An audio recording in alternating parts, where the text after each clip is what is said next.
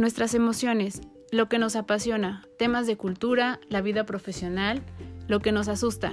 Todos tenemos temas que nos ocupan y preocupan.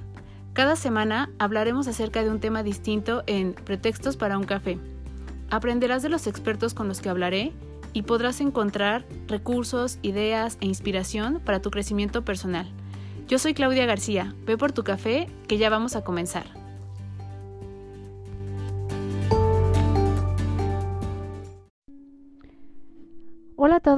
Bienvenidos a un episodio más de Pretextos para un café. Me da mucho gusto que estén nuevamente acá, que estén tomándose un espacio para poder escucharnos nuevamente. Y les aseguro que no se van a decepcionar de haber eh, tomado unos minutos de su tiempo para escucharnos. el día de hoy tenemos un invitado también de gala que, eh, pues bueno, nosotros siempre decimos que cuando tenemos tiempo de vernos, eh, interactuar en eh, LinkedIn, que es una de las redes eh, más grandes para la parte profesional, pues vamos conociendo los perfiles de quienes vamos integrando esta red y qué es en lo que nos vamos enfocando. Y justo, pues bueno, una de las personalidades que en lo personal a mí me daba mucho gusto tener la oportunidad de entrevistar es eh, nuestro invitado del día de hoy, Ariel Hernández. ¿Por qué? Porque Ariel trabaja con las personas, trabajando justo con la formación de su marca personal. Para quienes trabajamos con las personas, no solo en un ámbito clínico, sino en, lo general, sabemos lo complicado que puede ser esto, ¿no? Eh, trabajar con las personalidades que se pueden ir dando, eh, hay que ser muy cuidadosos con el trabajo que se hace con la gente, y más hoy en día que sabemos que todos tienen situaciones distintas y que estamos buscando soluciones cada uno en lo individual eh, para la parte profesional, ¿no? Eh, cada vez más por la situación de la pandemia, pues se va dando estas posibilidades o nos más a fuerza a lo mejor a veces que de ganas del emprendimiento. Entonces, dándonos esta oportunidad, eh, nacen muchas cosas. Primero, el miedo, ¿no? Que pudiera surgir por esto. Y digo miedo porque emprender no es nada fácil. Es eh, primero conocer exactamente hacia qué quieres emprender. Y eso implica conocerte más a ti, conocer las dificultades a las que te puedes encontrar en el camino y sabemos que aún teniendo las presentes, vienen otras más.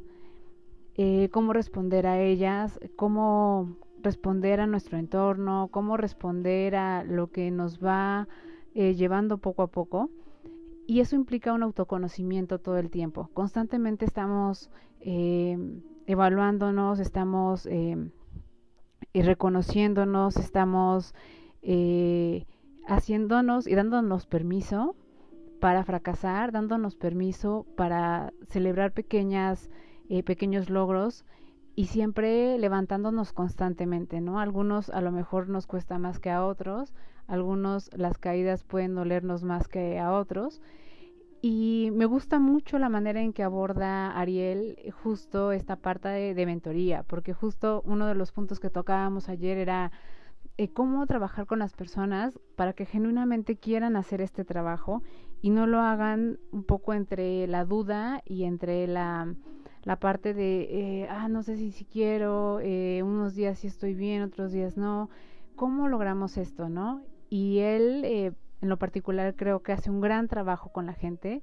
Me parece que el hacer que salga este, esta valentía de las mismas personas, que no sea él quien la provoque, es importante es eh, algo de valor y es algo muy genuino y sin forzar el camino, que eso es lo importante, el aprendizaje de manera genuina, ¿no?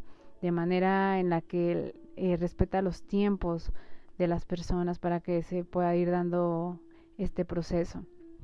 Entonces, eh, yo ya venía desde hace tiempo, con, bueno, viendo su perfil, viendo cómo trabajaba y dije, quiero conocer cómo es esto, quiero saber más a fondo y compartirlo con ustedes para que puedan tener no solo un referente, sino una inspiración y también puedan tener y sepan que pueden ir eh, con alguien eh, seguro, con alguien que de alguna manera muy especializada va a trabajar de manera individual con cada uno de ustedes si quisieran trabajar su marca personal. Entonces él, eh, después de muchos años de experiencia trabajando en empresas, decide también trabajar de manera independiente y comienza con esta parte de la transformación de las personas, ¿no? Como una carrera a través de la parte profesional también nos puede llevar a una mejora personal, a una mejora en nuestra vida en general. Y sería una plática súper interesante. Como siempre nos quedamos con, con muchas cosas que deseamos eh, abordar más adelante. Esperamos tener una segunda parte también con Ariel. Y yo creo que se van a llevar información muy valiosa para quienes están comenzando a trabajar de manera individual. Entonces, eh, pues bueno, eh, como siempre están las redes para que ustedes puedan eh, seguirlo por ahí, para que puedan ponerse en contacto con él y conocer un poquito más acerca de lo que él hace. Se van a encontrar con una persona muy genuina, con una persona que eh, muy honestamente les va a decir acerca de qué estamos eh, hechos, ¿no? de qué, qué se puede explotar en nosotros y cómo poder llevarlo de una manera en la que podamos, eh, como decíamos, no solo alcanzar esta meta profesional, sino estas metas personales también, ¿no? Eh, yo creo que hay mucho que descubrir acerca de nosotros y lo de hoy es saber quiénes somos y hacia dónde queremos ir.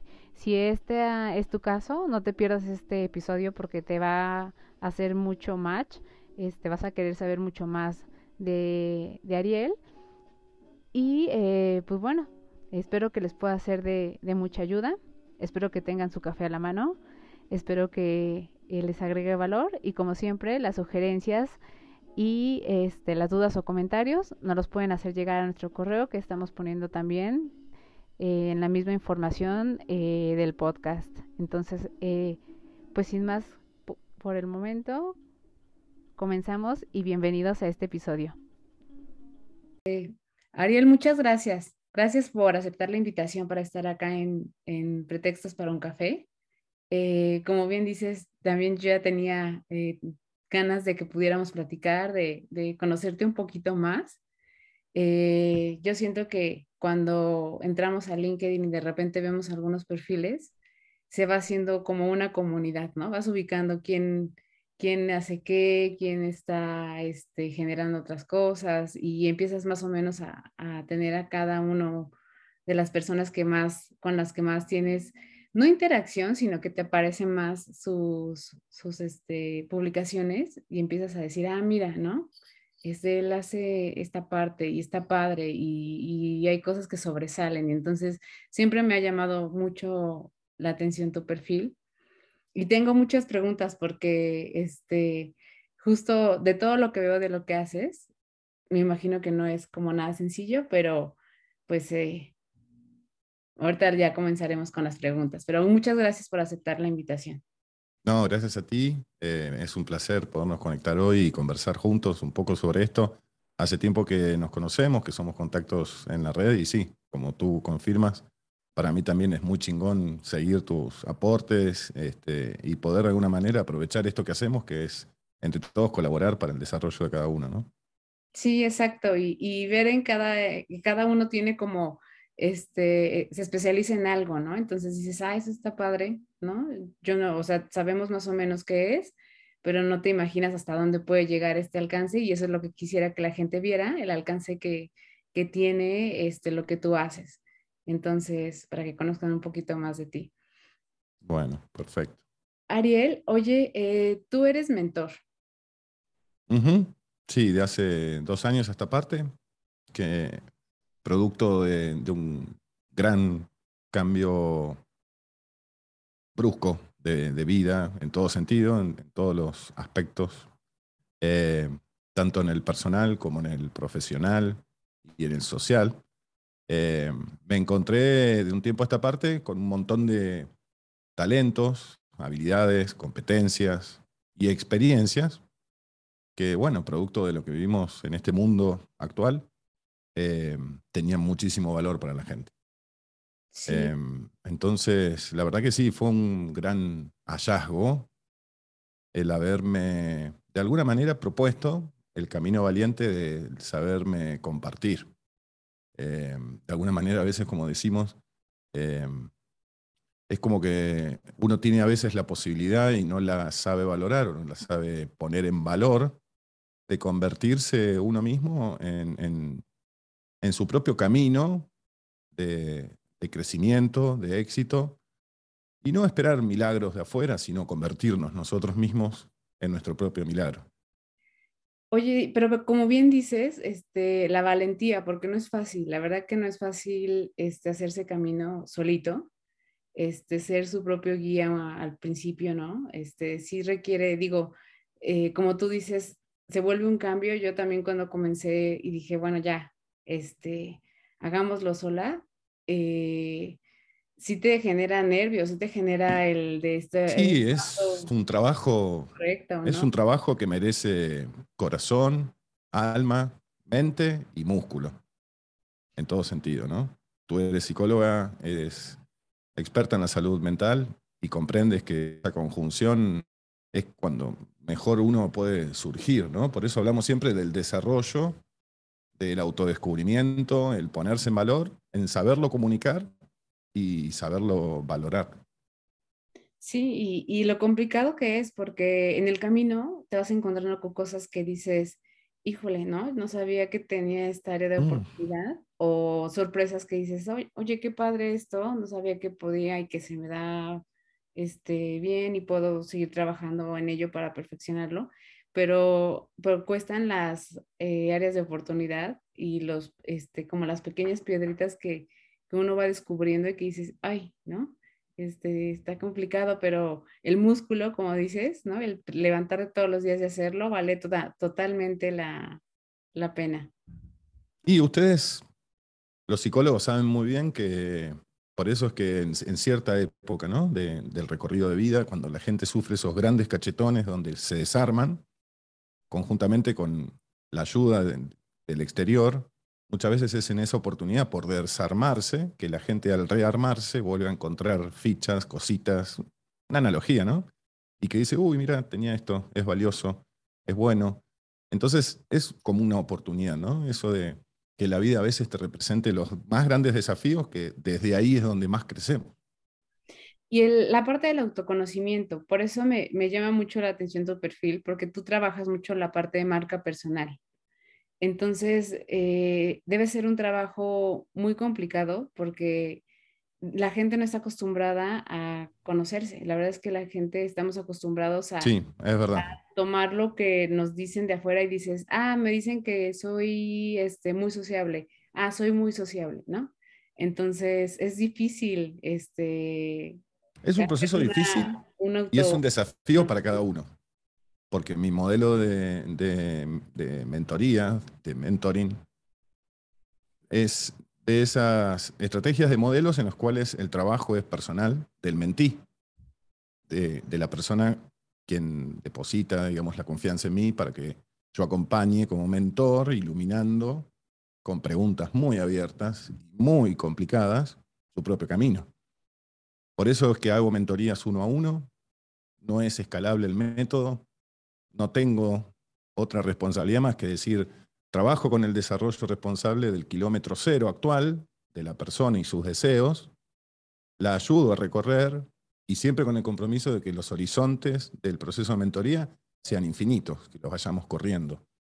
O a veces, como tú acabas de decir, es un desafío tan grande para algunos que hay, que acercarlos, los horizontes.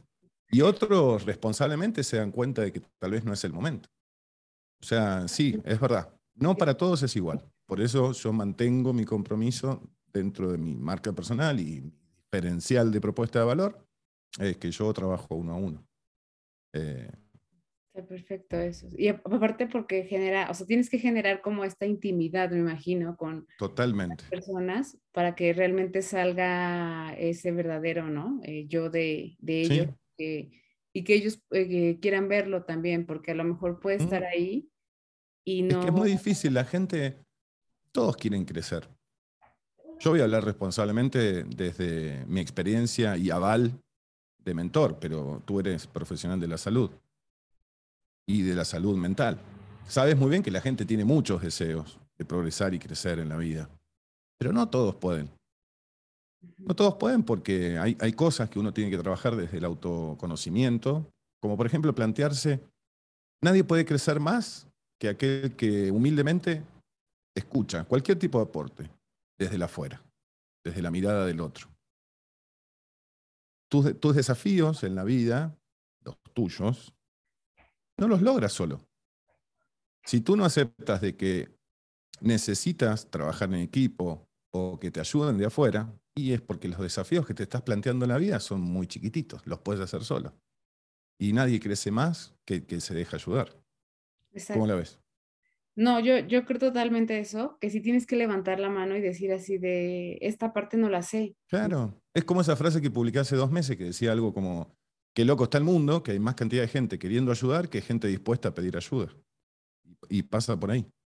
Es, es, es verdad, pero y justo es como la parte de la cultura de, no, o sea, si pides ayuda es que no sabes, ¿no? Y, te muestras a lo mejor como ignorante, pero también pienso que no podemos eh, saberlo todo, o sea, eh, somos complementos justo por eso unos de otros, ¿no? Y, y, necesitamos un desarrollo integral y se necesita hacer este, a veces alianzas, trabajar en conjunto. Por eso el humilde aprende más rápido, porque nadie aprende mejor que el que reconoce sus propias carencias o sus propios errores.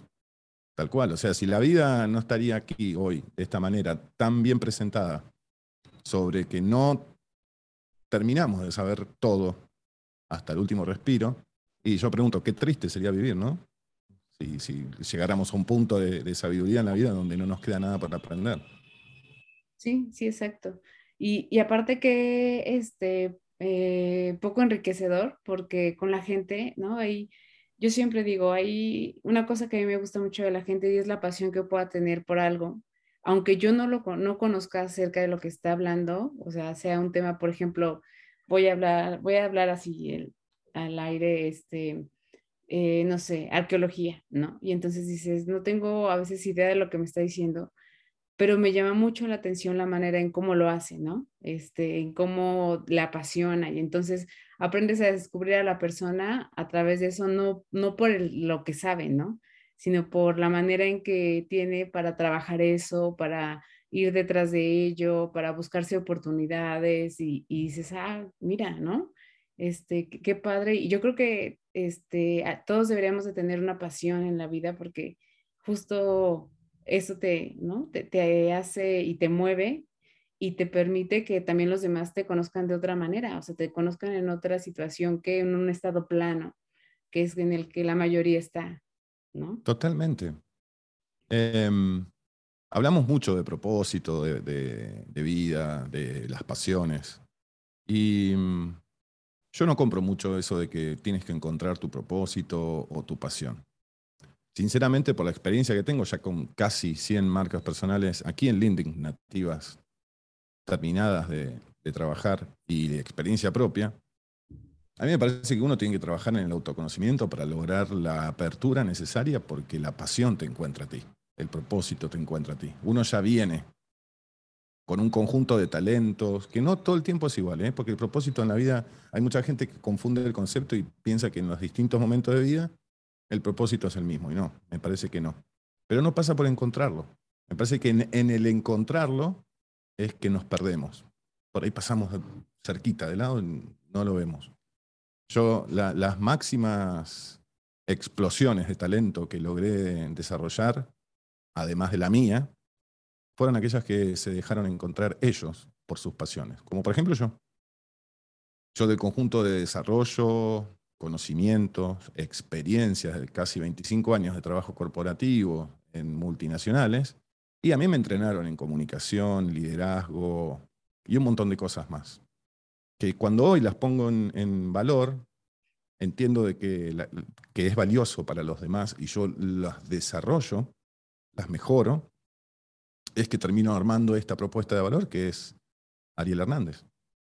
Uh -huh. ¿Entiendes? Uh -huh. eh, entonces me parece que a mí personalmente me parece que el concepto es que en realidad tenemos que trabajar en nuestro autoconocimiento porque ahí es donde esa pasión nos va a encontrar. Y realmente sí, yo en todo sentido de la vida, hoy soy mucho más completo en mi bienestar integral completo de vida haciendo lo que estoy haciendo. Porque todos los días me despierto antes que son el despertador y con ganas de lo que voy a hacer. Oye, y justo ahorita que decías, ¿no? De todos los días te, levantas y, dispuesto y, demás, eh, te ha tocado, me imagino, mucho ahora con este tema de la pandemia, gente que, que sí quiere, pero al mismo tiempo está como eh, a lo mejor pesimista, ¿no? Como creyendo de sí quiero, pero no puedo hacerlo. Y esos son los eh, perfiles, me imagino, o las personalidades más complicadas para trabajar, porque un día pueden estar muy, muy animados, ¿no? Y trabajar de verdad, y otro día pueden estar como de, los tienes que jalar un poquito. ¿Te ha tocado este, por la pandemia la situación mucho? Sí, sí, sí, sí. Hay que decir la verdad, sí. En eso yo trabajo con, con responsabilidad con cada uno de ellos. Y mm, lo que me da mucho resultado es llevarlo en un camino donde yo no doy respuestas. Eh, yo no regalo reflexiones. Yo prefiero, como mentor, ser de aquellos que te provoquen a ti pensar y reflexionar, hacerte tus propias preguntas, porque no hay nadie mejor que tú. Y el camino no está en que te den soluciones, sino en que tu líder te enseñe a encontrarlas a ti. Y la disciplina es algo que en toda mi carrera, en toda mi vida, hoy más que nunca también, es lo que me gusta más este, proponer, desarrollar en la gente. Porque entendemos que la, que la gente, todos, yo también soy ser humano. Yo también a veces no tengo ganas, a veces hace frío, a veces hace calor. No tengo problema de sueño porque duermo muy poco. Pero sí hay un montón de factores externos o míos emocionales, que hay días que me dicen, hoy no tengo ganas. Y en realidad el camino muchas veces del éxito, en todo plano, no está en quien hace mejor las cosas, sino en quien las hace cuando no tiene ganas.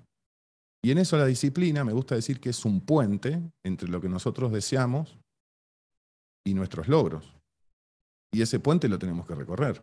La disciplina es la que te hace levantarte para entrenar, levantarte para trabajar, tengas ganas o no tengas ganas, con el respeto necesario de saberte escuchar también, ¿no? Porque hay momentos en los cuales, sí, a ver, por más disciplinado que seas, y tienes que parar.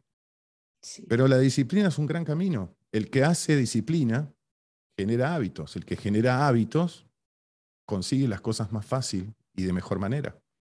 Entonces el camino es la disciplina en la vida. Si todos tuviésemos más disciplina, por ejemplo, ¿no? No cometeríamos muchas veces el error, no digo que lo hagamos todos, pero nos pasa, de que muchas veces en la vida no logramos lo que más queremos porque por falta de disciplina lo canjeamos por lo que más necesitamos hoy o por lo que más deseamos hoy. Hacemos esa prostitución de nuestro desarrollo y estamos peleando, peleando, peleando por algo que cuesta un montón, ¿no? Y está ya, ya, ya, ya. Y hoy, no, me quedo mirando Netflix dos horas. Total. Cada uno se miente con la mentira que más le gusta. Con la que más le funciona. Pero es que sí tienes razón. O sea, el, yo creo que es la, digo, hay muchas reflexiones de la pandemia, pero una de ellas es eh, las personas que perdieron su trabajo, ¿no? Que, este, que fueron muchas el tomar esta oportunidad de decir, a ver, eh, es un momento que tengo la oportunidad para pensar hacia dónde me quiero ir, ¿no? Eh, si sigo y busco empleo como lo haría la gente normalmente, o busco este, lo que me llama y me gusta y entonces me, me, atrevo y tengo que invertir tiempo y tengo que invertir emociones y tengo que invertir, ¿no? Porque la gente generalmente pone el pretexto del dinero, de que dices que tienes, inviertes este, en algo que no es seguro y es el dinero que tienes para sobrevivir. Pero yo digo, no, lo que más cuesta y que yo creo que la gente inconscientemente no, no lo sabe, es que tienes que invertir tiempo en ti. Y entonces... Mm. Este, es la, la mejor inversión de vida, la mejor inversión de, de vida. Libros, mentores, ayudas, cursos, Así como está el dicho que dice, el, dinero mejor gastado son los viajes, bueno, también el dinero mejor gastado, el tiempo, tus ganas, tus días mejor invertidos es en tu desarrollo personal. Sí, la pandemia en realidad no podemos generalizar, pero fue, eh, es una gran propuesta que tiene esta generación de poner en el centro a las personas, al ser. Ya me habrás escuchado decir, yo creo que la revolución 4.0 y esto que pasó a muchos les causó después de un tiempo, a unos antes, otros después, el hecho de decir, wow, qué bien que me hizo esto, qué bueno. Porque muchas veces la vida te corre del lugar que tú no quieres correrte por tus seguridades. Y después de un tiempo, como decimos aquí en Argentina, te cae la ficha de que fue lo, bueno que te pudo haber pasado y que entendiste por qué sucedió. Porque te estaba corriendo de algo. Porque, por ejemplo, mucha gente se puso mal porque perdió su trabajo.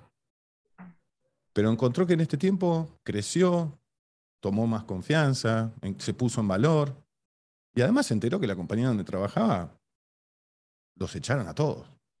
Facturan la mitad, no pagan los sueldos que pagaban antes. Sí, exacto. Ergo, hoy está mejor que antes. Es un tema de seguridades. Muchas veces perdemos más por miedos eh, que por no intentarlo. Y a veces esos empujones que nos dan algunas personas o la vida y nos ponen del otro lado de los miedos a saltar.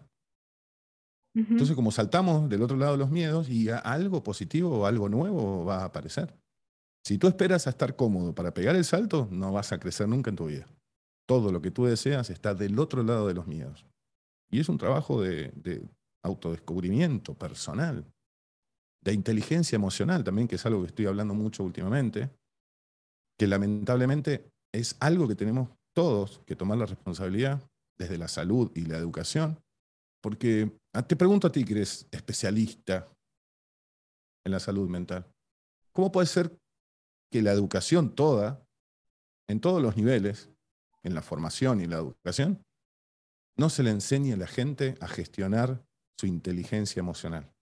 Sí, sí, yo estoy totalmente de acuerdo contigo. O sea, yo creo que, que eh, dentro de nuestra formación básica, ¿no? Como, no sé, cuando somos niños, cuando estamos en esta primera eh, parte importante, antes de que decidamos una carrera incluso. No, sí, de la crianza ni hablemos. Aquí en Sudamérica, sobre la inteligencia emocional de nuestros hijos, ni hablemos. Mejor ni hablemos porque es un tema crítico.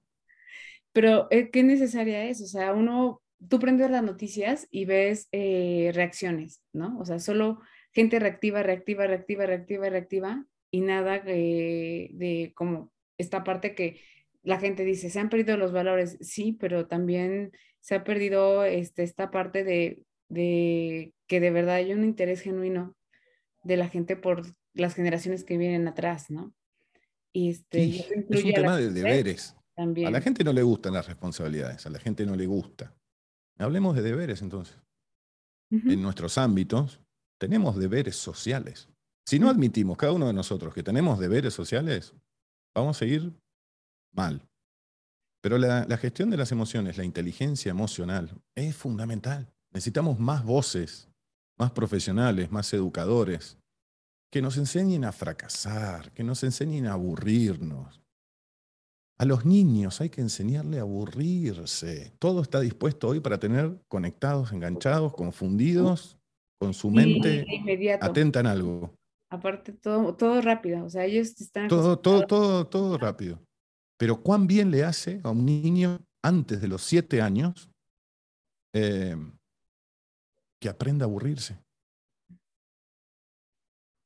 Sí, sí, sí, exacto. Que, eh, por ejemplo, la otra vez escuchaba una, eh, bueno, no es una reflexión, sino un ejemplo, un ejercicio de qué harías si te ponen solo en una sala, o sea, solo, ¿no?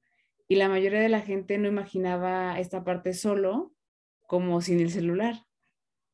Entonces, qué triste que, sea, que ya sea una extensión de ti, O sea, eh, decías, pues la mayoría estaría, todos decían, la mayoría estaríamos viendo Facebook o tal o así. Y dijo, no, solo. O sea, solo. Bueno, sin nada. Es, es fantástico eh, ese ejemplo. Porque fíjate que de eso yo vengo macheo, ligo mucho. El tema que nuestra sociedad este, occidental moderna confunde eh, la soledad con estar solo. Y son dos cosas distintas. Yo soy de los, de los solos, por, por elección propia, que no siento soledad. Yo elijo estar solo. Porque quien está solo consigo mismo, sin sentir soledad, es aquel que puede empezar a, conceptualizar su libertad de individuo. Aquel que emocionalmente o, de estímulos no necesite de otra cosa más que de, sí mismo, puede empezar a caminar el, camino de la libertad. Porque si no, porque entramos y salimos de parejas en parejas.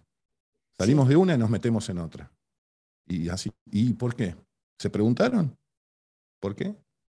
¿De dónde está esa necesidad de estímulo?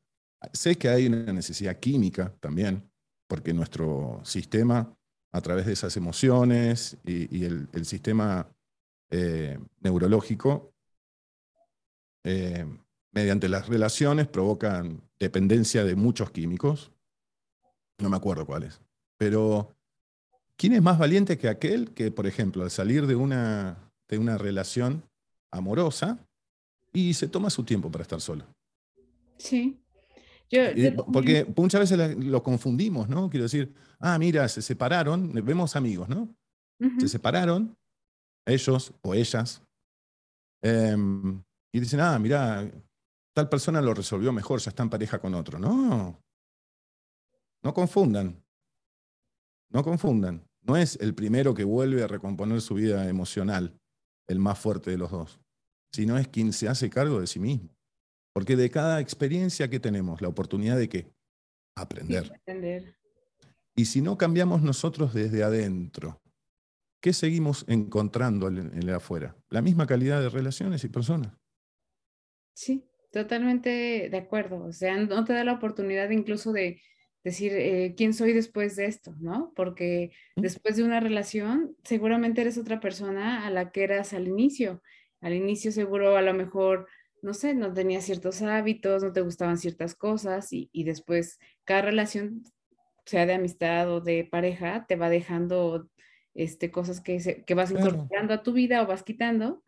Y Son ejemplos que lo podemos llevar también a la vida profesional. Eh, o sea, es lo mismo, es igual. O sea, hasta que nosotros no aprendemos a elegir mejor, hasta que nosotros no cerramos esos pendientes que tenemos, heridas, vamos a decirle heridas. Lo que pasa es que la gente cuando decimos heridas confunde, pero en realidad es todo eso que nosotros tenemos pendiente por trabajar nosotros que, nos que, que les permite a los demás ponernos mal o hacernos daño. Porque en realidad seguimos conociendo gente tóxica, que ahora está muy de moda, y hasta irresponsablemente en redes sociales le decimos a la gente, aléjate del tóxico. Lo hablé en una foja de tomo cero. No, no, no hay que alejarse del tóxico. El tóxico te está proponiendo que aprendas algo, porque quien más te perturba. Exacto. Es, quien, quien, te puede dar así la lección. O sea, ahí, de ahí está tu inteligencia emocional en juego. Y aprendes. Sí. sí, sí, totalmente de acuerdo. Yo, yo también soy, estoy sola por elección también. Y, y aprendes, eh, o sea, es, es padre hasta darte cuenta que haces planes para ti o sea, pensando, ya no es como, como del de, ah, ¿con quién voy? ¿No? O sea, eso yo lo veo mucho en la gente. Es, eh, no sé, ahora que ya están comenzando a salir aquí en Ciudad de México, y entonces eh, la gente quiere ir al cine, quiere ir a todos lados, y, pero busca con quién. Ah, pues es que, eh, pues tal día es que quería ir, ¿no? Y entonces es de, puedes ir tú solo, o sea, no pasa nada. ¿No? Puedes hacer, planes contigo mismo y no pasa nada, pero la gente... Sí, pero así todo como es un tema de valentía también. Porque muchas veces por ahí estamos en un restaurante, por, voy a traer un ejemplo, y vemos una, una bella chica, muy segura ella, comiendo sola, con uno o dos libros sobre la mesa, y todo el tiempo sola, sin, sin tomar las redes sociales, no, come, bebe, se pone a leer un libro, sola. Y algo de admiración nos da. Ahora no sé si no somos lo suficientemente valientes porque algo de inspiración o de admiración de esa profunda eh, personalidad autosuficiente nos llama la atención. ¿Cómo la ves? No, sí, totalmente, porque, por ejemplo, un no o un sí de una persona así eh, tiene más seriedad o tiene más carga que uno o un sí de una persona que comúnmente estamos acostumbrados a ver. Entonces, también exponerte a, una persona segura, a la gente no le gusta. O sea, la gente prefiere, y por eso... La gente que va sola al cine, la gente que viaja sola, la gente que se va a un crucero, la gente que se distrae, no sé, en un hotel el fin de semana, solo. no, es la, no es la fácil, pero para mí me parece que es la mejor. No, y, y aparte, este, qué bien saber, o sea, eh, que la persona con la que puedes estar, que sabe estar sola, está eh, contigo porque está eligiéndote, no porque... Ah, esa me encanta. Esa, ¿no? Estoy este, contigo no porque te necesito, sino porque te elijo.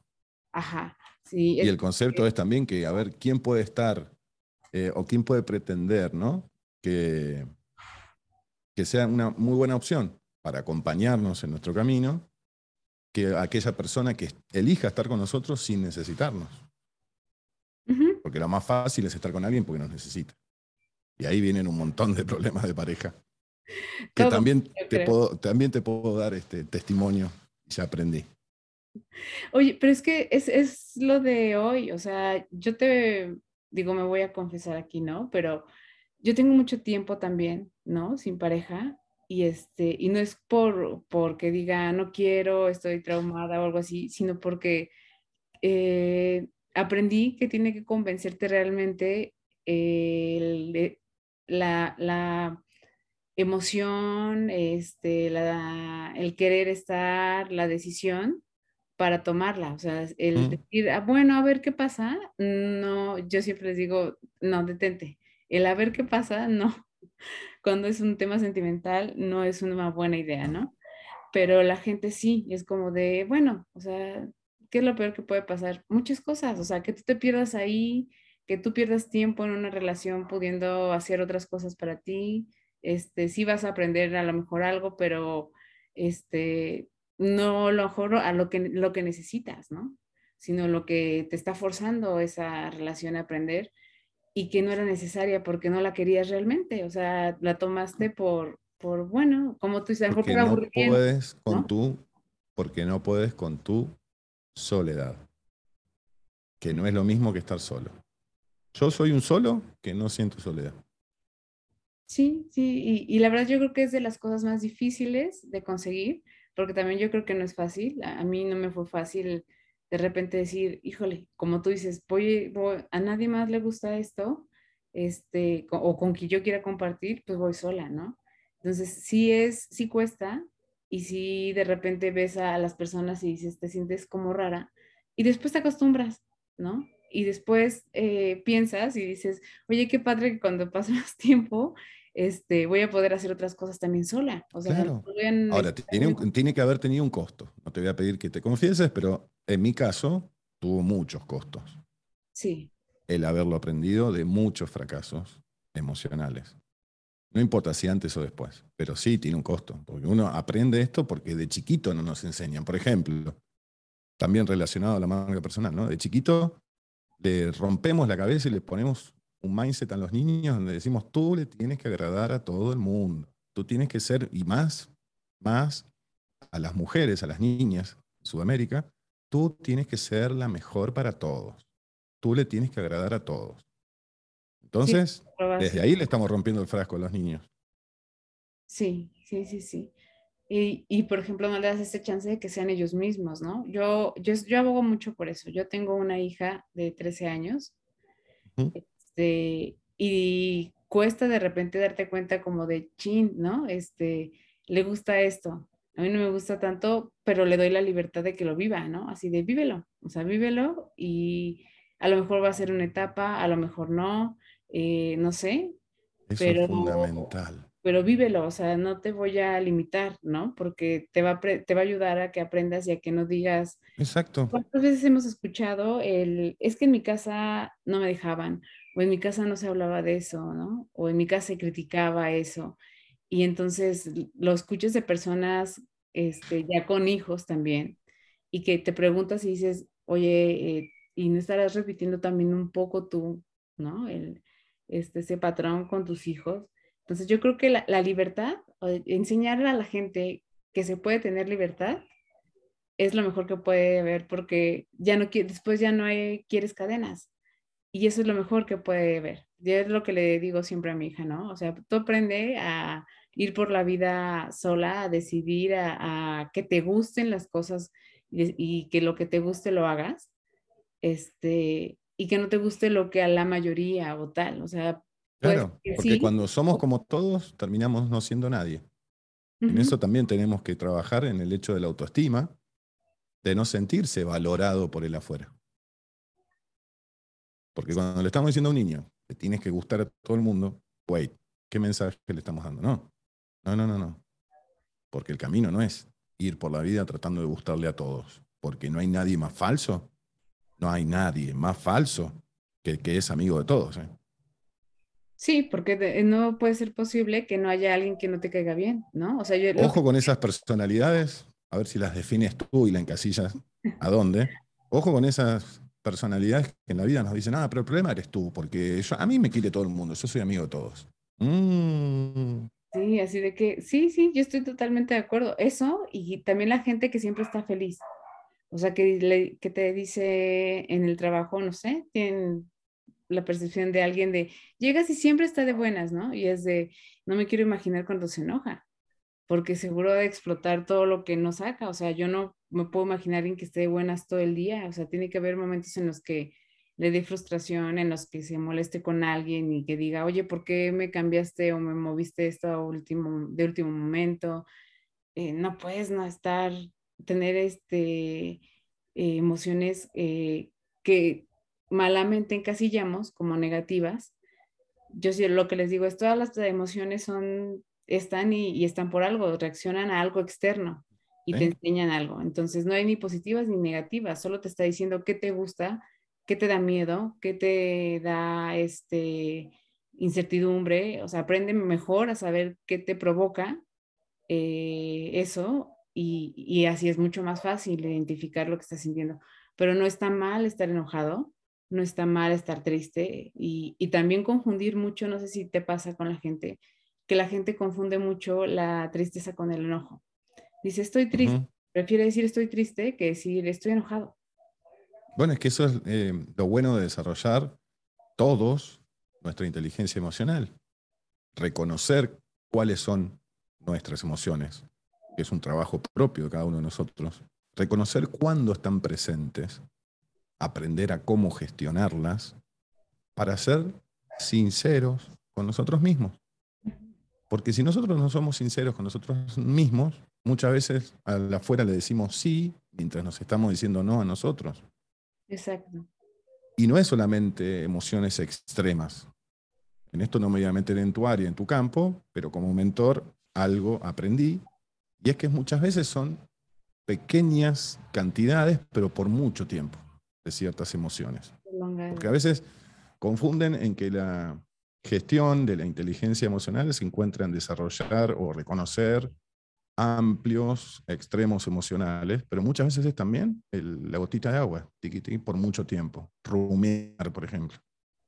¿Por qué? Porque es necesario, es mucho más sincero aquel colega de trabajo que responsablemente, sin herir a nadie y con empatía, eh, te dice la verdad.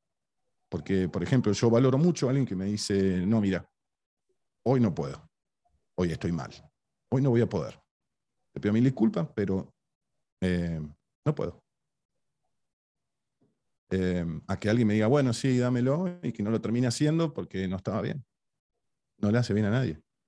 Entonces, el talento, hay diversas opciones, pero el talento más o menos, en promedio, impacta nada más que en un 20% de tus logros y tu éxito.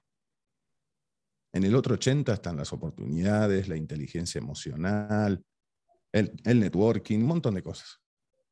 Pero las emociones, el ser humano, ¿desde dónde decide mucho más? Desde el plano emocional. Somos sentipensantes, pero más del 80-85% de las decisiones se toman bajo eh, el plano emocional. Entonces, ¿cómo pretendemos liderarnos a nosotros y a nuestra gente, entrenar a nuestra gente emocionalmente, si solamente dependemos del título, del talento, del conocimiento?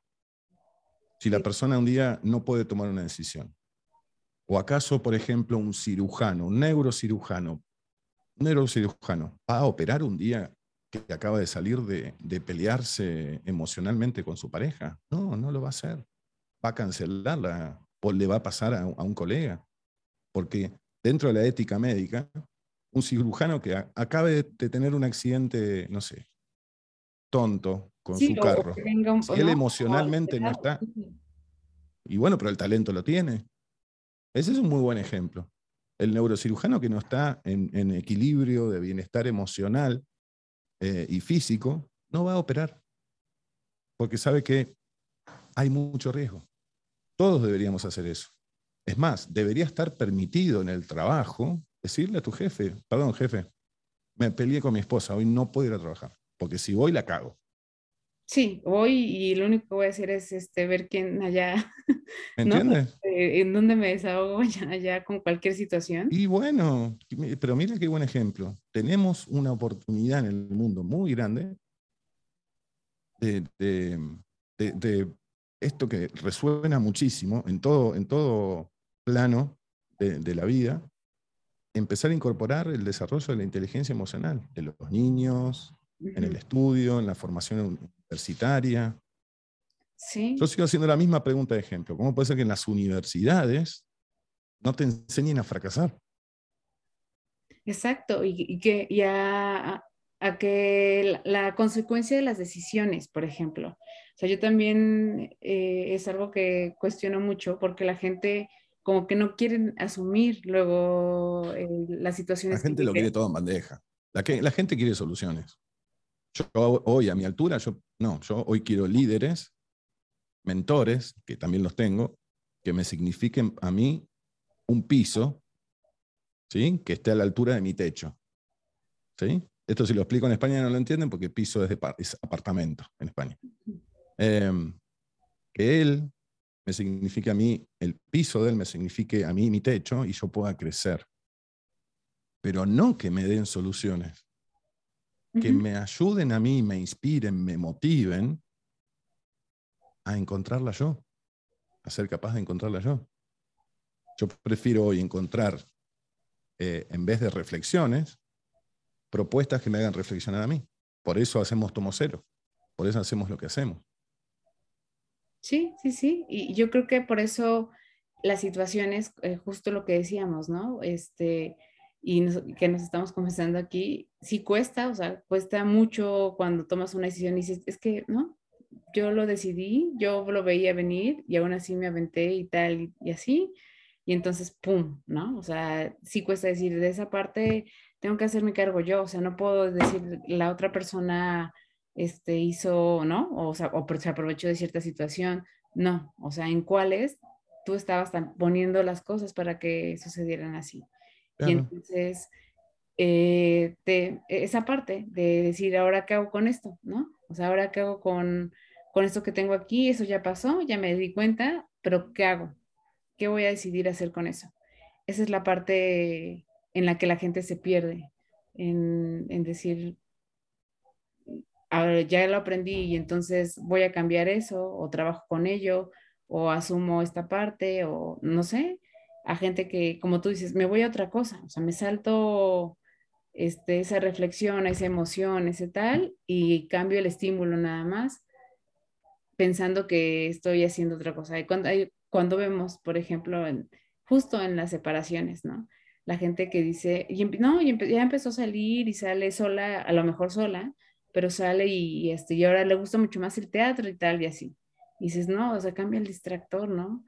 Cambias el, le das a la gente entender, porque también eso es otra cosa, que queremos que la gente lo vea, o sea, no, ni, ni siquiera es como de, no importa si la gente este, se da cuenta o no de que estás haciendo y estás pasando por esto.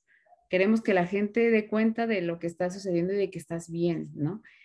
Y lo que yo siempre les digo es, las redes eh, tienen su lado bueno, pero en las redes nunca vas a ver a alguien este, claramente sincero que te diga fracasé. O sea, ese día, no, siempre va a subir la parte buena. Entonces, si tú estás en un estado mal, vas a dejar que te que también te pegue esa parte. Entonces, aprende también cómo se maneja, ¿no? Se necesitan para algo, sí, pero también aprende cómo se manejan y qué te enseña cada una. Entonces, no se trata de que todo el mundo vea que estés bien, te la estás pasando bien, qué bueno, quédatelo para ti, es parte de tu vida y va, te va formando, ¿no? O sea, te va a dejar un recuerdo, que bueno, no es necesario que todo el mundo sepa que, que estuvo padrísimo, o sea, no. Fíjate que eh, como especialista en ingeniería social, con 15 años, de, casi 15 años aquí en, en Linden, y de experiencia la propuesta está de la mano de que cada uno de nosotros, valientemente en algún momento, sobre la actividad que tenemos en redes sociales o que tienen los demás, que como bien dijiste tú, todo el mundo muestra lo lindo, no todos muestran realmente la vulnerabilidad que tienen, que, la, propuesta está, y es muy buena, que cada uno de nosotros veamos quiénes decimos ser en redes sociales y veamos quiénes somos. Porque de ese gap, esa diferencia entre lo que decimos ser y somos, está la propuesta de que nosotros crezcamos para hacer eso que mostramos a los demás que somos. Es un tema personal con nuestra actividad, no de evaluar la de los otros. Evalúa la tuya. Fíjate tú qué dices ser en redes sociales, qué muestras ser en redes sociales y qué realmente eres. Y en esa diferencia está tu camino de desarrollo, porque es lo que deseas ser, porque es lo que dices a los demás que eres. ¿Cómo la ves? Sí, es, es complicado. O sea, incluso si le dices a alguien, ¿no? De nuestra edad, yo creo que somos como la misma generación. Entonces, si le dices a alguien, eh, haz una, autodescríbete, le costará muchísimo, ¿no? O sea, ¿cuánta gente te dice, me imagino que te ha pasado, que también te piden apoyo para cómo me, este, cómo hago para obtener bien mi perfil. Y entonces es, que trabajar muy bien el perfil de LinkedIn, que es asombrosamente poderoso, así como la gente lo ve simple, no es simple. Sí, no, no es El trabajar muy bien un perfil eh, de manera seria ¿no? y rigurosa, no sabes lo que creces en tu pitch elevator, en tu autodescripción, en tu autovaloración, en tus oportunidades, del trabajar seriamente tu perfil de LinkedIn, no, no sabes lo que creces. Es increíble. Es increíble. Sí. Sí, sí, sí. Y, habla solito, o sea, habla la foto, habla lo primero que lees, ¿no? La primera palabra que dice. No, muchísimas cosas. Este, muestra también, además de hablar, muestra realmente quién es quién y quién dice ser. Ojo, ¿eh? hay que saber leerlo también al perfil. Pero un perfil de LinkedIn es exactamente quién eres tú hoy. No hay otra red social que tenga la capacidad de poder informar de esa manera, confirmar, ¿sí? Bajo el social proof o la prueba social de otros perfiles que hablan de ti. La, la muestra de coherencia, de consistencia. Y también hay otros rincones que hablan más de lo que la gente se piensa que es cargar una foto humana. Sí. O sea, cuando comienzas a tener incluso la interacción con las demás personas, a mí, a mí esa es la parte que, en donde a veces me, me tarda un poco más, ¿no? O sea, veo las, los comentarios y a veces dices, ¿de verdad se atrevió a poner tal cosa, tal a tal persona? Y no sé, a veces piensas y dices, te lo hubieras quedado, ¿no? O sea, no es necesario que lo pusieras porque más que exponer a la otra persona, te expusiste tú. Entonces, este, sí, habla muchísimo, o sea, cómo interactúas con los demás, ¿no? Cómo compartes. como este, esta parte que hay mucho ahora como de eh, creer que te van a quitar. Entonces yo siempre digo, hay lugar para todos, hay espacio para todos, porque todos vamos a diferentes lugares. O sea, parece que vamos al mismo a veces, porque es, parece la misma rama, pero no es cierto. O sea, como decíamos, nadie es especialista en todo. Entonces, tú estás hacia un lado, a lo mejor estás al ladito de esa persona, pero a la gente le cuesta ver eso también. Entonces, eh, como que esta parte de la autoestima, de no autoconocerte también, no te ayuda a que puedas ver más objetivamente y que puedas este, incluso eh, eh, admirar y reconocer las aptitudes y, y, los valores y la parte profesional de otra persona como que le, nos cuesta. O sea, si yo no lo tengo, no quiero que los demás lo tengan, ¿no? no, ni hablar si el otro lo hace mejor que tú. Lo primero que van a hacer de la gente es desconfiar. Muchas veces la gente comete el error que se pierde eh, la oportunidad de admirar o inspirarse de alguien exitoso que hace mejor lo que tú quieres lograr, porque lo primero que nos sale es este, hablar mal, desconfiar, envidia. La envidia, sí. Yo, yo creo mucho que eso, está, eso se ve ahí. O sea, yo a veces veo y digo, ¿por qué dices Híjole, pero si ves a alguien que lo hace mejor, pregúntale, ¿cómo lo haces? ¿Cómo lo has hecho? ¿Cómo lo logras? ¿Me puedes explicar? Ajá. O cómo llegaste, ¿no? A, que eso te sea para ti muy sencillo, porque a mí me cuesta mucho.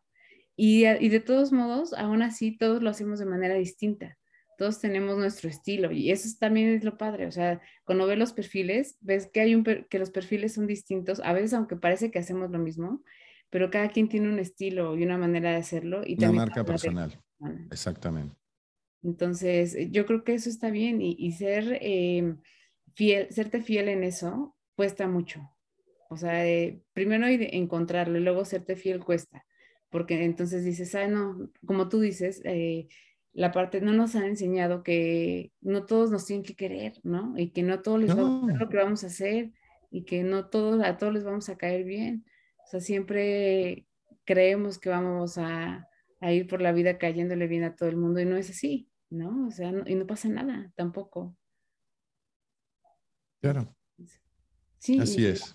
Yo creo que el trabajo con las personas es el trabajo más complicado este, que pueda haber es fantástico, es una oportunidad para nosotros que trabajamos con el desarrollo, el autodesarrollo de, de las personas. Es una oportunidad para aprender muy, muy buena para nosotros, porque yo de cada una de, las personas que trabajan conmigo, yo me llevo muchísimo aprendizaje, ¿eh? muchísimo. Y por ejemplo, a ti, en, la, de manera personal, cuando hay este tipo de personas que, que, están como muy cargadas, ¿no? Y que hasta tú lo sientes, ¿Cómo haces para, para quitarte esta parte? Porque a veces sí te sientes hasta como que te dejan esa sensación de, de ay, ¿no? De por qué son así, por qué como todo está mal, este, todo es tirar mala leche a los demás, eh, no sé, ¿no? Entonces, de repente eso también... Yo tengo como un aura, como un ángel protector o unos warriors que mm, filtran mucho esa gente no se me acercan a las publicaciones, no me llaman, no me contratan. No tengo hitters, no tengo trolls. Eh, no me pasó nunca, jamás, porque mira que mis ciclos de, de venta son muy, muy cortos. A mí la gente, como yo no vendo, vendo sin vender, porque habrás, habrás visto que yo no vendo, o sea, yo soy de los que me doy el gusto de comunicar dentro del LinkedIn, pero no vendo. A mí cuando me llaman, me llaman y me contratan.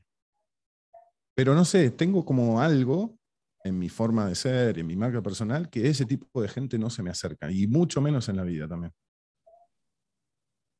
Es una que, que, la gente cuando, cuando conoces a alguien que, este, que te genera justo, o sea, que te das cuenta que tiene esta seguridad, ¿no? Que tiene, o sea, al ver una constancia, al ver una coherencia, al ver que las cosas sí te hacen match, este, si te genera respeto y te genera como el de, ay, no, no, ahí no me voy a acercar, ¿no? O sea, porque si ves, sí, sí identificas la debilidad de un lado que de otro, ¿no? O sea, en donde hay más.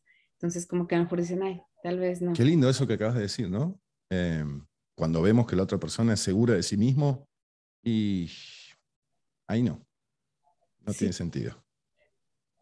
Pero también qué triste, ¿no? O sea, porque es como de, en vez de que, no sé, o sea, eso me genere, como tú dices, una admiración, me genera como el de, no, ahí no voy a meterme a hacer eso. Mm. Aquí teníamos una, tenemos todavía, una afamada conductora de televisión argentina, prestigiosa muchísimos años, que se hizo famosa una de sus frases que dice, la gente como te ve te trata. Y tiene mucha relación con eso. Sí, y es, es verdad, ¿no? O sea, yo, yo siempre te digo, veo y veo y veo que, la, que haya como coherencia entre lo que la gente pone, por ejemplo, como tú bien dices en su descripción, y luego en lo que publica o en las opiniones que da. Y entonces te hacen sentido o no, ¿no? Te das cuenta cuando a veces es bluff, cuando este de, ah, se lo compró a alguien más, está copiando el estilo a alguien, este, te da, sí te das cuenta, la verdad es que aunque la gente no quiera, sí te das cuenta de ese tipo de cosas.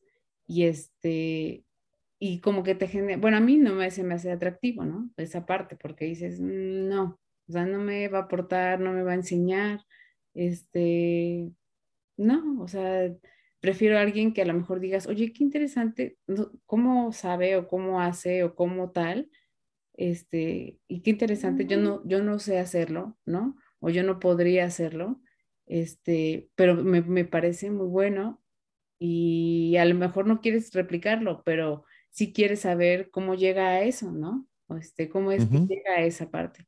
Entonces, eh, no sé, o sea, el conocimiento de los demás habla mucho también del conocimiento hacia ti, o sea, la, lo que buscas en los demás también habla de lo que buscas en ti. Totalmente. Sí, eso es muy importante. Entonces yo creo que, digo, yo admiro el que trabajes con tantas personas porque debe ser muy complicado, este, eh, como tú dices, oye, yo no te voy a aconsejar, yo voy a hacer que, que tú quieras reflexionar, ¿no? O sea, ni siquiera es como de, te voy a decir, te dejo esta tarea, no, no, no, este, que tú te vayas de aquí y, y provocar eso en ti. O sea, yo creo que eh, esta parte de trabajar eso con las personas es muy complicado más hoy en día. Y el que tú lo hagas, o sea, yo te veo tu trabajo y digo, qué complicado debe ser. Cuando vi marca personal dije, Dios mío, ¿no? O sea, qué, qué difícil debe ser este, eh, trabajar con una persona y aprender a enseñarle a que identifique quién es, este, que pueda ir haciéndose, conociéndose y diciendo, ah, esto sí, esto no, esto me lo impusieron, esta no soy ya ahora, este, ir quitando y metiendo, este, aparte sin hacer, sin revolver, ¿no? Acomodando, eh, qué complicado debe ser. Es una marca personal, es complicado. Es un trabajo de por vida, por eso las mentorías cuando las finalizamos, la persona se queda con su propio proceso y método propio consistente, que después vamos evaluando, conversando, pero es un trabajo de todo el tiempo. Y más en una red profesional como la que es LinkedIn, con la cultura que tiene esta red LinkedIn, como publico cada tanto y ayer la publiqué, eh, digo que en realidad el desafío de todos nosotros aquí en LinkedIn es que nuestro nombre valga más que nuestros títulos. Sí, Sí, y, eso también deberíamos de aprenderlo. O sea, yo siempre les digo, ¿no? Eh, a quienes a sus hijos les de repente son muy de, no, es que tuvo tal calificación y es de, ¿tú crees que cuando estás en el trabajo, la persona que está al lado de ti eh, tuvo las mejores calificaciones o, o, tienes el, no, puedes estar trabajando con alguien que tuvo un promedio de un 7 y a lo mejor tú tienes de mención honorífica y no te lo preguntaron cuando entraste, solo se dieron cuenta que contaras con las actitudes, ¿no? Que a lo mejor tenías que cumplir con un perfil de una licenciatura en, en específico en tal, pero no te piden la boleta, o sea, no te piden... No, es que en el mundo hace años que no se piden los títulos, excepto para un cargo que necesite algún tipo de, de matrícula, ¿no? Y en Latinoamérica ya hace rato, me consta también en México, la gente lo que busca es el potencial que tú tienes desde tu talento y, competencias. Este, las empresas ya no piden más títulos. Y ahora se están enfocando más en que eh, hagas match con la ideología, ¿no? Con sí, bueno, justamente, porque e, ese es el desafío de hoy, ¿no? Que, que, que quiera este, venir a trabajar con nosotros sea por un motivo y no por una necesidad.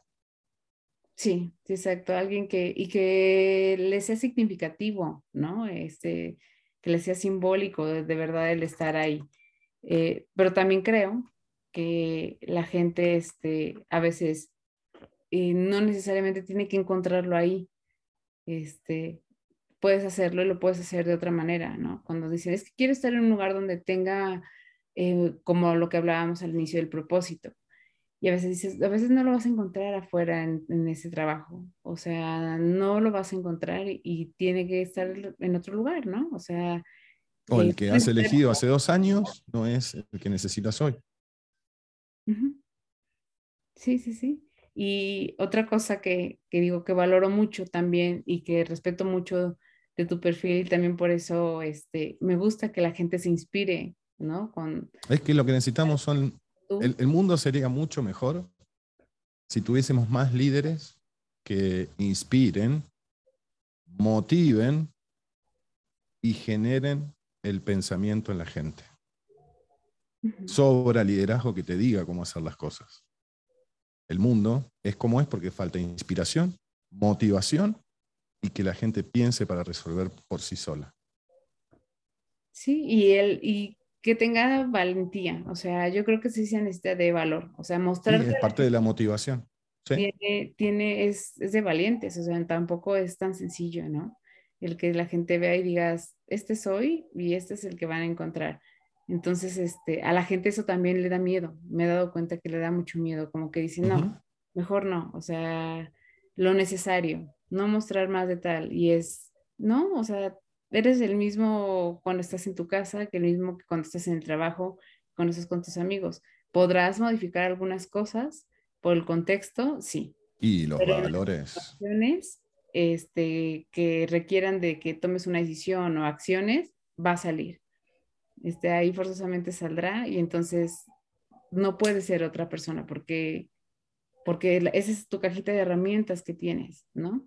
¿Necesitas más? Ah, bueno, necesitas trabajar para entonces irla llenando de otras cosas, pero como dices, es un trabajo del día a día, ¿no? Leer, este, eh, conocer otro tipo de personas, salir, este, no sé, hasta culturalmente, empaparte de otras cosas, eh, pero desafiar, desafiarte, desafiarte. La gente muchas veces busca la comodidad de su entorno inmediato que le genere placer. Además de tener valiosos aportes de gente que te mantenga con, este, em, de alguna manera, em, con placer y con comodidad, tratemos siempre de tener gente al lado que nos desafíe, que nos signifique un aprendizaje, que nos ponga incómodos. Tiene que ser un equilibrio, un balance y escuchar, o sea, yo creo que algo que se ha perdido mucho ahora es la escucha y el saber comunicar. Y no sabemos comunicar, no sabemos decir lo que pensamos, sentimos, este... No, comunicar es fundamental.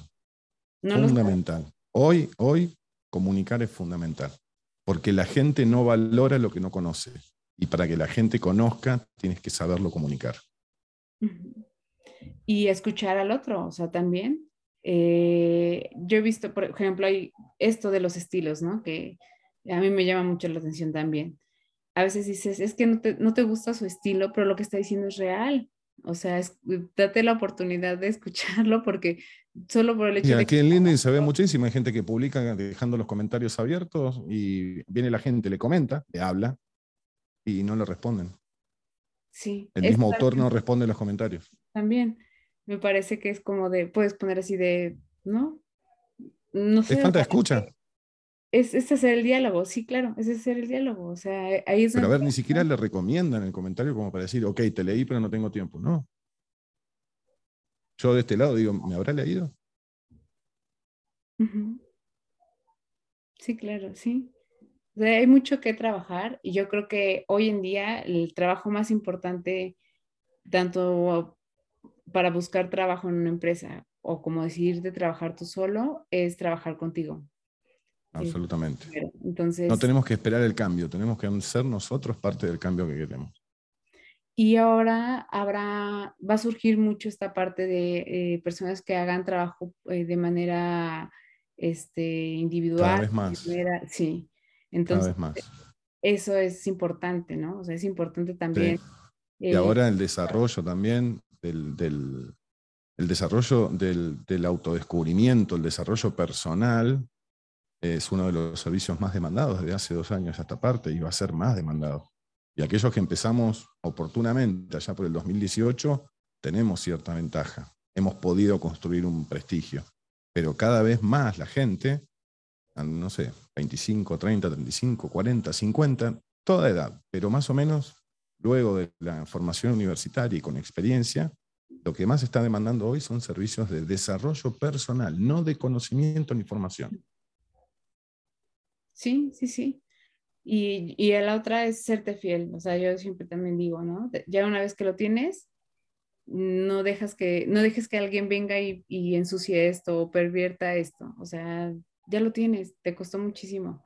No, no dejes que, que algo venga y, y, lo mueva. Este, este eres tú, ¿no? Y, Así es. Y estará quien, este, quien tenga que estar, no estará quien no tenga que no estar y este y las oportunidades, pues bueno, te irán enseñando, la vida te irá enseñando. Entonces, la verdad es que eh, justo por eso me, me gusta mucho tu perfil, porque digo, trabajar con la gente debe ser algo muy complicado. Este, ya ahora platicando contigo, me trato un poco de imaginar cómo trabajas con la gente, pero sí debe ser complicadísimo este, cuando la gente está en ceros y aparte es muy rico, sí. entre quiero y no quiero, este, no está totalmente convencida, porque yo creo que así es como llega la mayoría, entre sí, sí, no, sí, no, ¿no?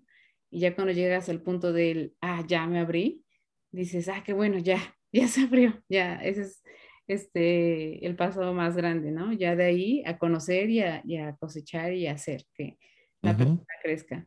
Entonces, Así es. la verdad es que eh, es muy enriquecedor eh, poder conocer y poder tenerte como parte de, de, mi red, ¿no? Para mí. Lo mismo digo. O, eh, a veces uno no tiene chance, pero cuando ves eh, publicaciones de personas que, que admiras y dices, ah, te detienes y lees y dices, ah, qué padre, ¿no? Qué padre que esto, porque yo a lo mejor sí comulgo con eso, pero nunca lo, lo escribo, ¿no? Y qué bueno que haya alguien que lo ponga, porque se necesita saber. Este, se necesita. Bueno, eso es un alguien... aporte, es un feedback permanente, constante que recibo de, de, mucha gente, públicos incluso, comentarios públicos, que pues yo voy por ese camino también, porque aplico mucho Customer Centric y presto atención a lo que la gente comenta y está pidiendo, no solamente en mis publicaciones, en las de los demás. Me aprovecho mucho de lo que la gente opina. Y ese es un comentario constante. Qué suerte que haya gente que se anime a decir estas cosas. Sí, sí, sí, totalmente, ¿no? O sea, yo, yo cuando... creo que esa es mi función, o sea, en parte con lo que me sale, bueno o malo, pero decir lo que tal vez otros no se animen. Sí, y qué padre, digo, a lo mejor este, no hay muchos que, ¿no? Que, que lo digan, pero yo creo que sí hay muchos que les resuena. Y es el tema de la libertad. O sea, no hay nadie más loco, nadie más libre que el loco o el, o el borracho. eh, los que somos realmente libres, que no tenemos prejuicios, ni estamos atados a no hablar de tal o cual cosa, somos peligrosos. Sí, sí, sí, sí.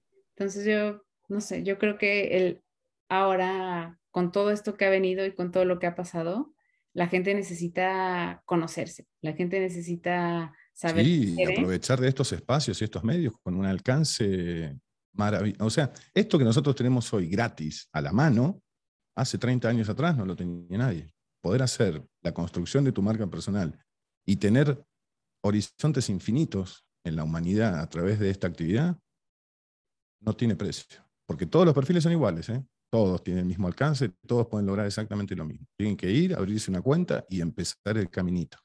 Porque todos empezamos con cero seguidores y con cero experiencia. Sí, sí, exacto. Entonces vas conociéndote, vas abriendo, vas... Y creo que hoy en día, con todo lo que ha pasado, esa va a ser nuestra mejor herramienta este, para poder tomar una decisión, para, sí. para ser feliz también, porque yo lo que yo creo es que no está peleado. O sea, a mí se me hace ahora absurdo. Aquí en México está muy eh, de moda el, ah, la felicidad en las empresas y así de, pero ¿por qué no tendría que ser alguien feliz en su empresa? O sea, es como, ¿no? Como de... Bueno, a mí me hace mucho ruido, todavía se sigue utilizando mucho a nivel mundial, este, el término, y hay gente que lo tiene en el cargo, retención de talento. Me hace mucho ruido el término, retención de talento. Mucho ruido. sí, o cuando las, este, no sé, o sea, hay cosas que busca la, las buscan las empresas y te, te piden de, oye, podemos trabajar esta parte, como decía lo de felicidad o la parte de este, de mm, como bienestar, ¿no? Y entonces dices, ¿qué cómodos están? Bueno, por eso mi publicación de la semana pasada, creo que fue la del día 15 o algo así, este, que hablé sobre las encuestas yo te pregunto, ¿no? ¿Para qué tienen liderazgo en la empresa si necesitan o dependen de una encuesta para saber qué está sintiendo la gente? Sí, eso, conocer a, la gente con la que estás. ¿Por qué necesitas de una encuesta para que el liderazgo sepa qué siente la gente? Ese es mortal, ese es muy fuerte. Sí, sí, sí, Si tú tienes liderazgo en una organización y no sabes qué está sintiendo la gente, no hay liderazgo. Porque en la diaria, en la construcción del diálogo, en la confianza, en el día a día, si es que el liderazgo no está en la, butaca o en el escritorio, sino que está donde tiene que estar, que es en el lugar de la gente, no necesitarías de encuesta. Claro. Sí, y, es, digo... esa eh, publicación explotó, esa publicación explotó. Porque es lo que, a ver, es, muy, es muy lógico, es muy, muy sencillo. Sea, no se construye cultura organizacional desde leer encuestas, sino desde el escuchar todos los días el corazón de la gente. Sí, y el de verlo, ¿no? O sea, tan solo ves a la persona cuando llega y dices, ah, algo está eh, tal, ¿no? O sea, te das cuenta. Hay tanto para, tanta tela para cortar en ese sentido. Y, y, aquí en las empresas en México, este, es lo que más contratan. Y entonces sí está preocupante porque dices, híjole, ¿no? Eh, son empresas grandes, este, y es lo que les falta, está complicado. No me quiero imaginar cuándo son otros temas, ¿no? Cómo los están llevando, o sea, cómo están trabajando, cómo está funcionando el equipo, cómo está, no sé, ¿no? O sea, sí es. Exacto.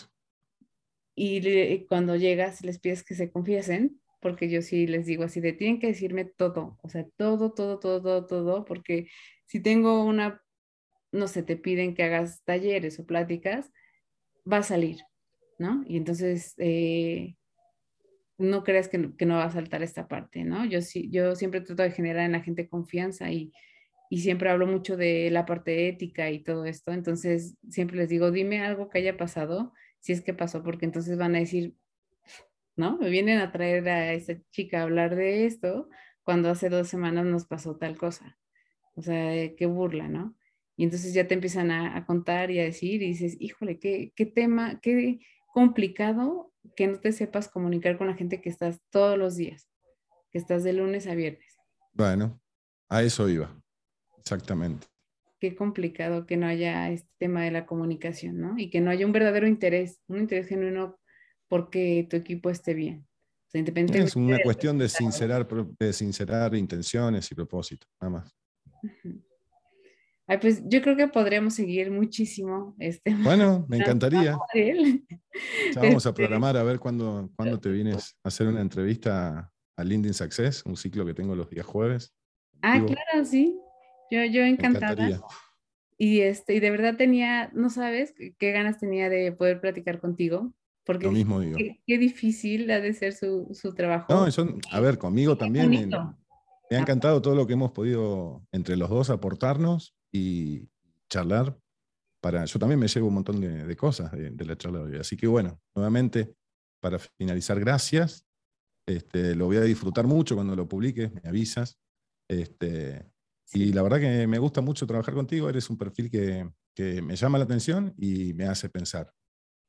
Sí, igualmente, yo creo que es recíproco y, este, y es por eso que se van, te decía al inicio, haciendo como estas comunidades donde dices, a ver, a ver qué puso, ¿no? O sea, ya tienes como a las personas que sí sabes que te generan y que te, te, te agregan valor.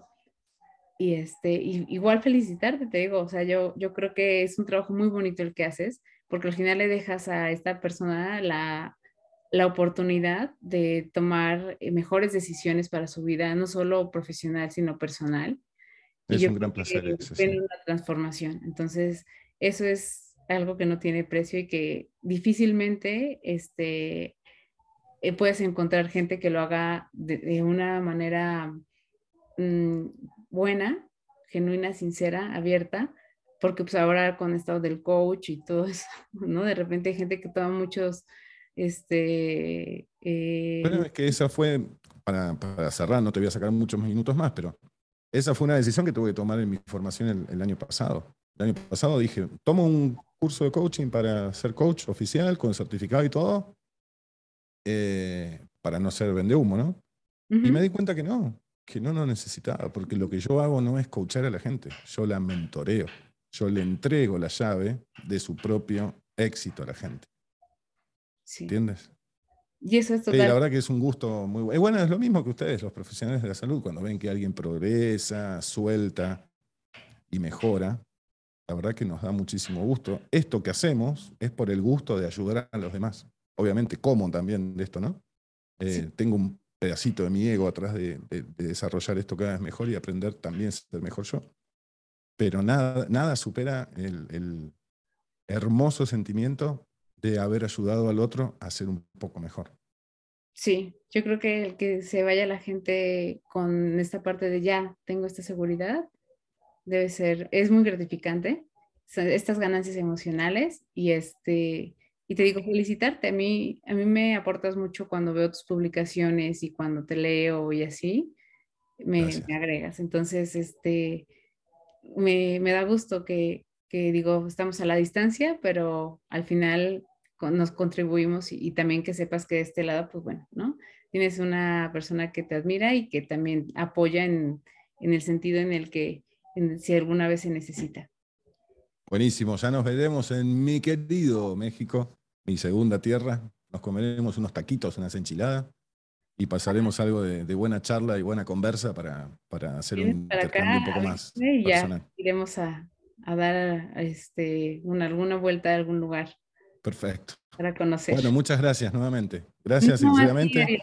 Un espacio muy cuidado, muy humano, de mucho conocimiento y en el cual este, me siento muy, muy ameno.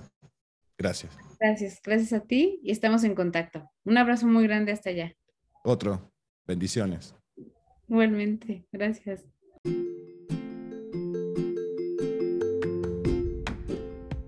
Muchas gracias por estar aquí. Nos escuchamos en el próximo episodio con un pretexto más para hablar de otro tema.